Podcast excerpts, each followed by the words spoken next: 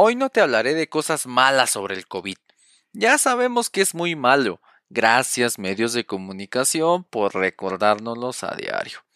Tampoco hablaré de que si China lo creó, de que si fue Estados Unidos o fueron los Illuminatis reptilianos o los aliens. Aquí hablaré de puras cosas buena onda.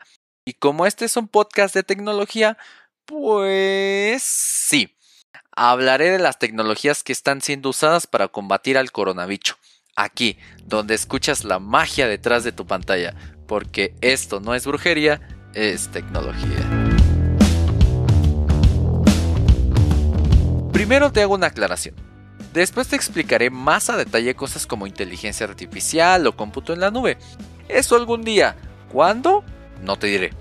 Mi programación es más secreta que lo que hay en el Área 51. Pero bueno, empecemos primero con los robots. La robótica es el diseño, programación y construcción de robots y aparatos que realizan trabajos, generalmente en sustitución de la mano de obra humana. No te preocupes ni te espantes, Hablaré de eso pronto en otro episodio. Los robots son maravillosos para enfrentar esta crisis. No se contagian y se han adaptado para que puedas comunicarte con ellos y usarlos sin siquiera tocarlos. En México tenemos a Da Vinchito Robotino, Zeus, Covidia Robotina, entre otros amigos metálico-plásticos que están siendo usados en el Hospital 20 de Noviembre y que están equipados con módulos de entrenamiento para relajar a los pacientes hacer que se sientan mejor y entablar videollamadas con los familiares para que puedan luchar contra esta enfermedad. Si nos vamos al otro lado del mundo, en Tokio, Japón, hay robots que tienen estos mismos trabajos, además de que hay muchos más haciendo labores de limpieza por medio de luz ultravioleta tipo C, otra tecnología que por supuesto nos está ayudando. Inclusive hay edificios, en especial hoteles e instituciones médicas, donde los recepcionistas son robots. Además, han llegado a realizar tareas sencillas como recolección de información de la salud de los pacientes, entrega de mensajes motivacionales y más tareas con la finalidad de reducir el contagio entre personas y evitar que se propague esta enfermedad. Hasta hay algunos equipados con todo para sostener conversaciones con las personas y detectar posibles casos de COVID-19 como es el caso de Romibot, un robot mexicano que puede hacer esto y más. ¿Cómo sabe que tengo COVID? Pues Romibot tiene incorporadas una cámara infrarroja y un oxímetro que pueden identificar fiebre y saturación de oxígeno en la sangre. Además, lleva adentro un sensor LiDAR, como el que se rumorea tendrá el iPhone 12 pero mucho más avanzado que le permite evadir choques y hasta detectar si estás guardando tu sana distancia, 1.5 metros. Y por supuesto, este no te tomará la temperatura en el brazo por más que se lo pidas. Y hablando de esto, aquí quiero hacer un pequeño paréntesis. Que te tomen la temperatura en el brazo no sirve, ya que la fiebre se manifiesta en el torso y la cabeza. Por algo te dan escalofríos en las piernas y brazos, pero en la cara la sientes muy caliente. De hecho el termómetro no te lanza nada. Nosotros somos los que lanzamos rayos infrarrojos que son del calor de nuestro cuerpo. Y el termómetro capta eso convirtiéndolo en una señal digital, que es lo que te dice cuántos grados de temperatura tienes. En el brazo te puede reportar hasta 32 grados. Eso es hipotermia y ya ni siquiera estarías con vida. Así que tranquilo, tranquila. El termómetro no te hace nada, es nuestro amigo. Ahora ve y comparte este episodio con esa persona que no deja que le tomen la temperatura en la cabeza. Por favor. Bien, ahora sigamos. Pero el software, es decir, los cables, todo eso, los circuitos, no están solos en el frente de batalla. También está el software, en otras palabras, los programas. De aquí nos pasamos al cómputo en la nube, que en otro episodio te lo explico mejor. Es usar las supercomputadoras y servidores de empresas como Amazon, Microsoft o Google para hacer tareas que nuestras tostadoras no aguantarían. Y sí, aunque tu compu gamer te haya costado mucho, no le llega ni a los talones a estas. Los laboratorios que están haciendo las vacunas eh, no voy a hablar de la vacuna rusa, de esa no sé. usan supercomputadoras para hacer simulaciones de cómo se comportaría un prototipo de vacuna en el cuerpo humano. Además, los modelos de inteligencia artificial ayudan a predecir la efectividad de los medicamentos ya existentes contra este coronavirus. Un ejemplo está en China. La nube de la empresa Alibaba, que es como el Amazon chino, está siendo usada para la detección y análisis automatizados del genoma del virus.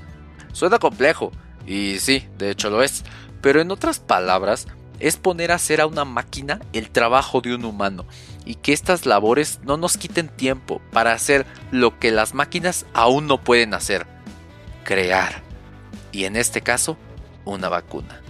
Y sin salirnos tanto de la nube, hablemos de Apple y Google. Amadas por unos, odiadas por otros y generadoras de deudas de 48 meses a plazos chiquitos, aunque al final acabas pagando el doble, así que no te lo recomiendo. Estas empresas se unieron para crear una API, es decir, una cosa que usamos los desarrolladores para crear aplicaciones, que permite detectar cuando estuviste cerca de personas infectadas con el coronavirus. Te notifica y de inmediato inicia el rastreo de todas las personas con las que tuviste contacto. Y con la persona que te infectó tuvo contacto también y les notifica.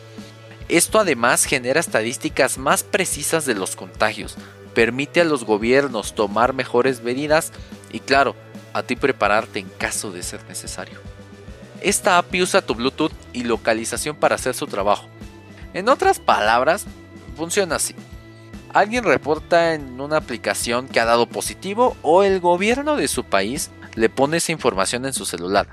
Entonces cuando tú te acerques a esa persona, el Bluetooth de tu celular se conecta con el de él o ella y junto con la localización ya sabe que estuviste cerca de un caso positivo.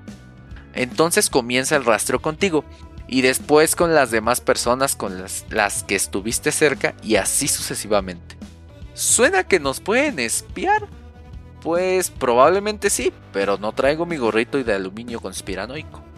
Sin embargo, Apple y Google han publicado acuerdos de privacidad y documentación muy concretos, los cuales te dejaré en las notas de este episodio. Oye, pero ¿qué aplicación descargo para que me notifique? Mm, pues mira, como tal esta funcionalidad ya está activa en iPhones y en teléfonos Android. Para Android, por más que le busqué, no pude encontrar nada, pero ya llegó con una actualización de Google Play. Pero en el caso de los iPhones, si te vas a configuración, encontrarás algo que dice notificaciones de exposición. Es eso. No obstante, si te metes, puede que no encuentres mucho. Y aquí te digo la razón. Esta es una funcionalidad avanzada e importante. No cualquiera debería poder hacer una app de esto. ¿Te imaginas las implicaciones? Así que los únicos que pueden lanzar una app con esta función son los gobiernos de cada país. Entonces tendrás que descargar la aplicación que está disponible en tu país o en el feo caso de México y de muchos otros países, esperar a que el gobierno haga uso de esto y libere su solución. Como estos, hay muchísimos más ejemplos de cómo se está usando la tecnología en esta situación difícil. Desde desarrolladores que hacen tiendas en línea a negocios que las necesitan, hasta robots atendiendo pacientes programadores, ingenieras, científicos, científicas de datos, makers y demás también estamos en el frente de batalla. Claro, no somos héroes de primera línea, por supuesto que no, como policías, médicos, recolectores de basura, etc. Pero también ahí estamos. La tecnología no nos esclavizará, por lo menos no por ahora. No nos matará y mucho menos no controlará la mente. La tecnología está siendo usada para combatir esta pandemia. Es una extensión de nosotros, una herramienta más y todo depende de cómo la usas. Recuerda que esto no es vudú ni espiritismo, tampoco es un tema de Illuminatis o reptilianos y por supuesto no es brujería, es tecnología.